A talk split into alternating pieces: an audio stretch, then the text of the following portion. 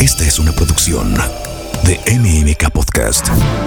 El pastor Mauricio Sánchez Scott te invita a explorar qué quiere decir tener una vida espiritual en un mundo lleno de transformaciones con un enfoque súper claro y abierto.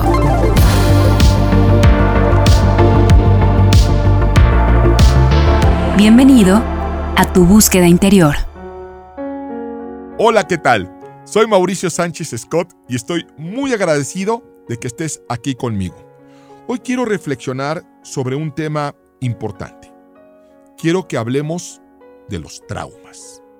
Esto me recuerda una anécdota familiar de hace muchos años cuando uno de mis hijos era muy pequeño y estando en una fiesta de niños, eh, se cayó, no recuerdo si de un columpio, de una resbaladilla, pero bueno, lo escuchamos llorar.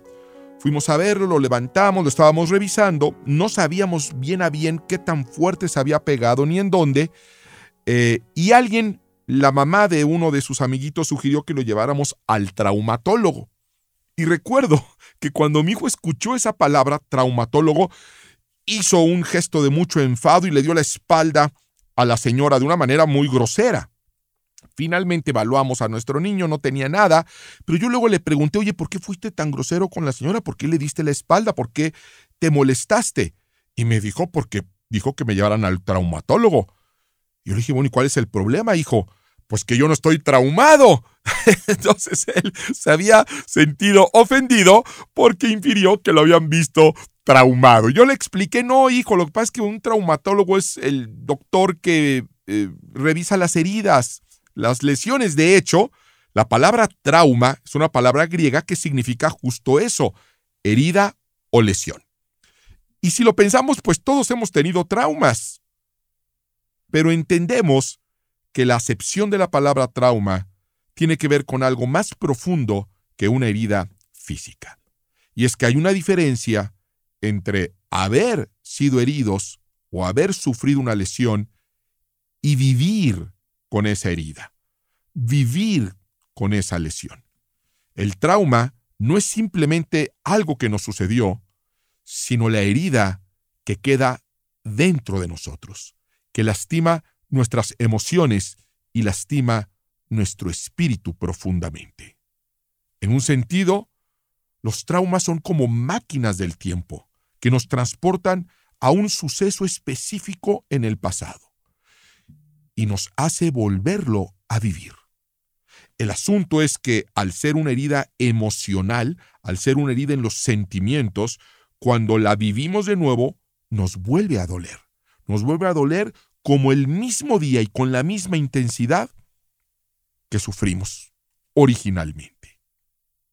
Esas mujeres que fueron maltratadas por un mal hombre, ese joven con baja autoestima, ese hombre que vive con rencor por algo que sucedió en el pasado, pero que le está afectando profundamente en el presente. Y ahí es donde la Biblia nos recuerda por medio del profeta Isaías en el capítulo 43, olviden las cosas de antaño, ya no vivan en el pasado, voy a hacer algo nuevo. Ya está sucediendo, ¿no se dan cuenta? Estoy abriendo un camino en el desierto y ríos en lugares desolados.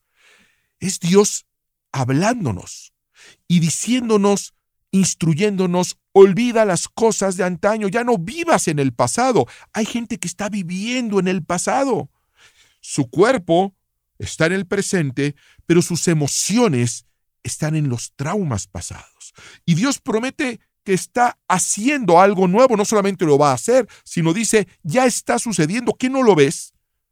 Te estoy abriendo un camino en el desierto y ríos en lugares desolados. El desierto es un lugar terrible, el desierto es un lugar de carencia, el desierto es un lugar donde no hay provisión, no hay protección, y ahí Dios promete abrir un camino. Porque ese es justo el peligro que hay en los desiertos que no hay caminos. Lo que mata, por supuesto, es el calor y la falta de agua, pero si tú traes un mapa y sabes dónde están los oasis, el problema es cuando te pierdes. Es el perderte lo que mata a las personas en el desierto. La Biblia dice que Él abrirá camino. No dice que te va a sacar del desierto inmediatamente, sino que va a abrir caminos. ¿Para qué? Para que eventualmente salgas del desierto. Dios nos promete dirección y por lo tanto provisión. Jesús dijo que Él era la fuente de agua.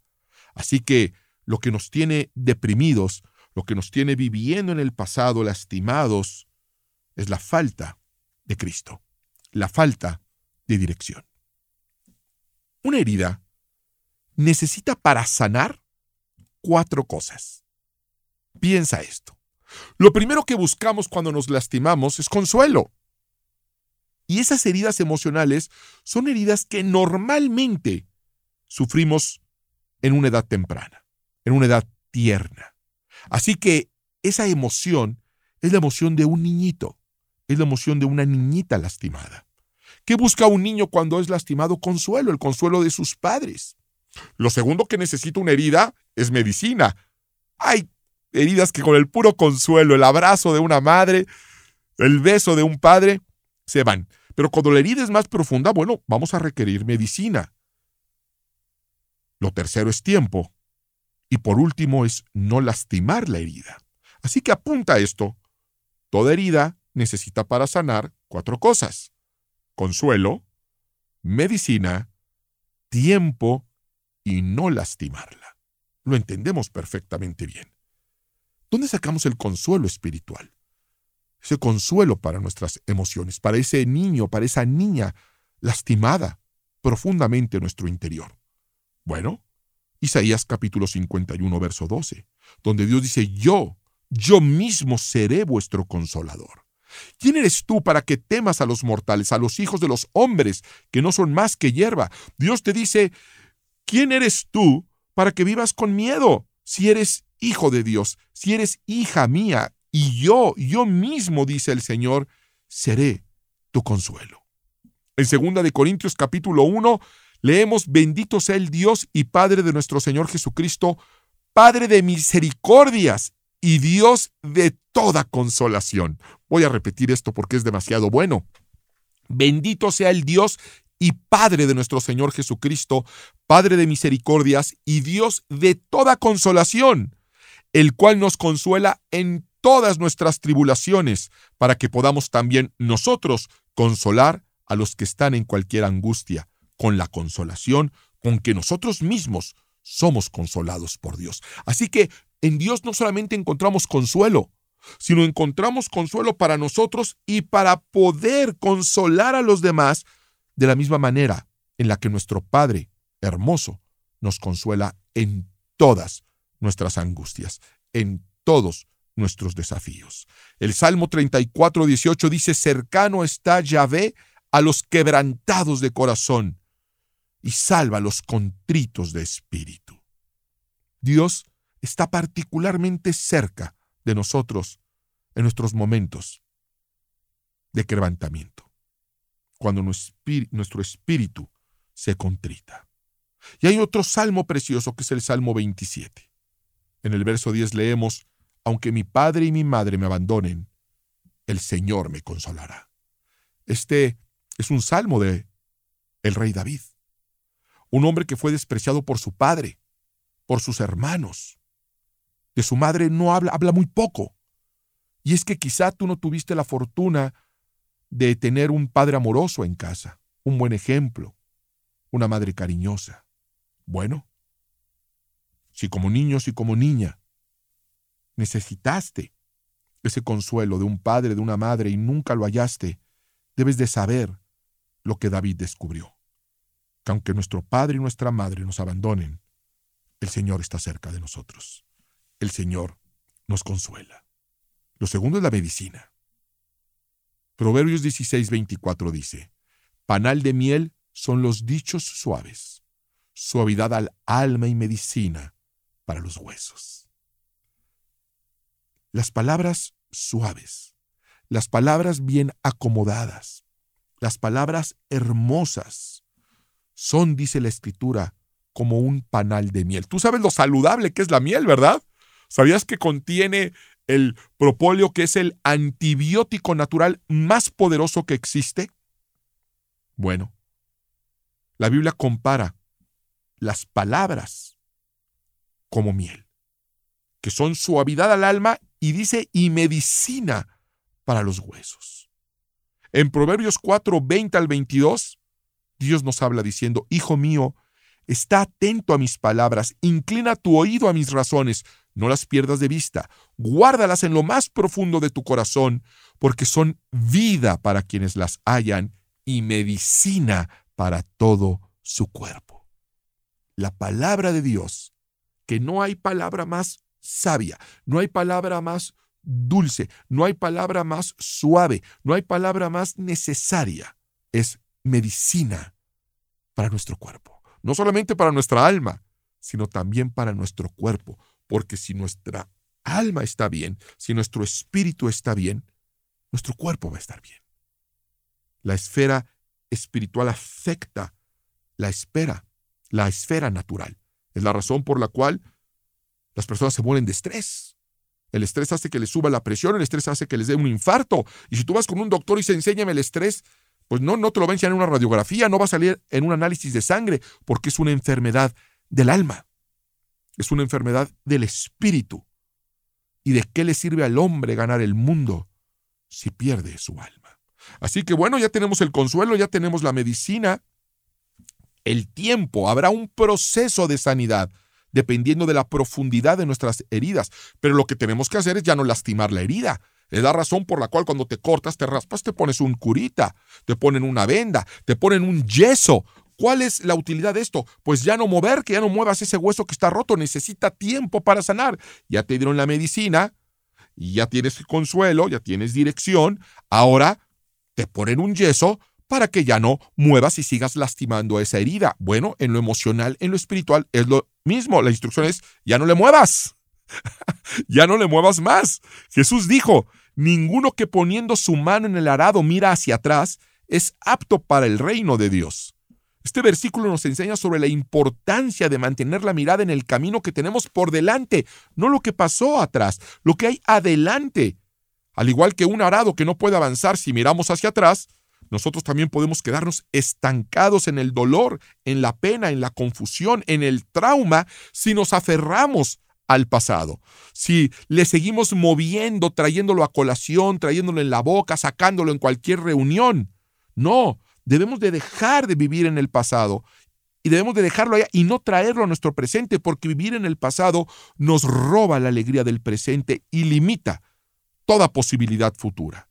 Dios te llama a dejar atrás lo que ya ha pasado y abrazar el plan que Él tiene.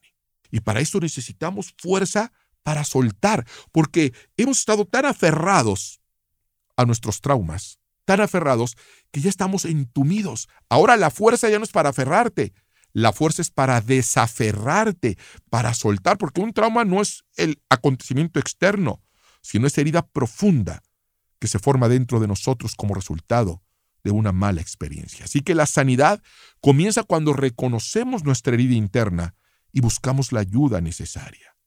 En Isaías 41:10 leemos, no temas, no temas porque yo estoy contigo, no desmayes porque yo soy tu Dios que te esfuerzo, siempre te ayudaré, siempre te sustentaré con la diestra de mi justicia. Dios nos fortalece y nos sostiene mientras enfrentamos el proceso de sanidad. Tenemos que soltar. Y aquí entra en juego el perdón. El perdón es crucial en nuestra capacidad para superar los traumas. Jesús nos enseñó sobre toda cosa a perdonar, entendiendo que perdonar no significa de ninguna manera validar el daño que nos han causado, sino liberarnos del peso del resentimiento y permitir que Dios restaure nuestro corazón a medida que encontramos la sanidad interior. Recordemos las palabras de Filipenses 4:13. Todo lo puedo en Cristo que me fortalece. Todo lo puedo en Cristo que me fortalece. Dios te va a dar esa fuerza si se la pides para soltar. Necesitamos fuerza para soltar. No estás solo en este camino. La fortaleza para superar tus heridas provienen de tu fe y de tu conexión con Dios. El proceso de sanar nuestras heridas internas es desafiante, sin duda alguna, pero no estamos indefensos. Dios nos proporciona las herramientas para la sanación a través del amor y la compasión. El profeta Jeremías nos recuerda en Jeremías 30, 17. Mas yo haré venir sanidad para ti y sanaré tus heridas, dice Yahvé. Dios es el gran sanador, es el gran doctor, es el doctor de doctores y su amor incondicional restaura lo que ha sido quebrantado en nosotros. Ese trauma no define quién eres, solamente moldea las heridas internas que llevas. Y podemos superar estas heridas y encontrar la sanidad que tanto anhelamos. Solamente recuerda que Dios está contigo en cada paso del camino, brindando consuelo, fuerza y restauración. Confiemos en su amor y permitamos que nos guíe hacia la sanidad interior que tanto deseamos. No tengo la menor duda que no es casualidad que tú estés escuchando este mensaje precisamente hoy.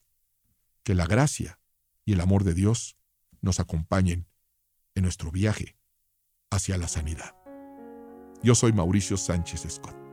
Escríbeme, sígueme en mis redes sociales, déjame saber qué piensas, déjame saber qué sientes y sobre todo, no olvides que el reino de Dios no consiste en palabras, sino en poder. Busca de interior con el pastor Mauricio Sánchez Scott. Esta es una producción de MMK Podcast.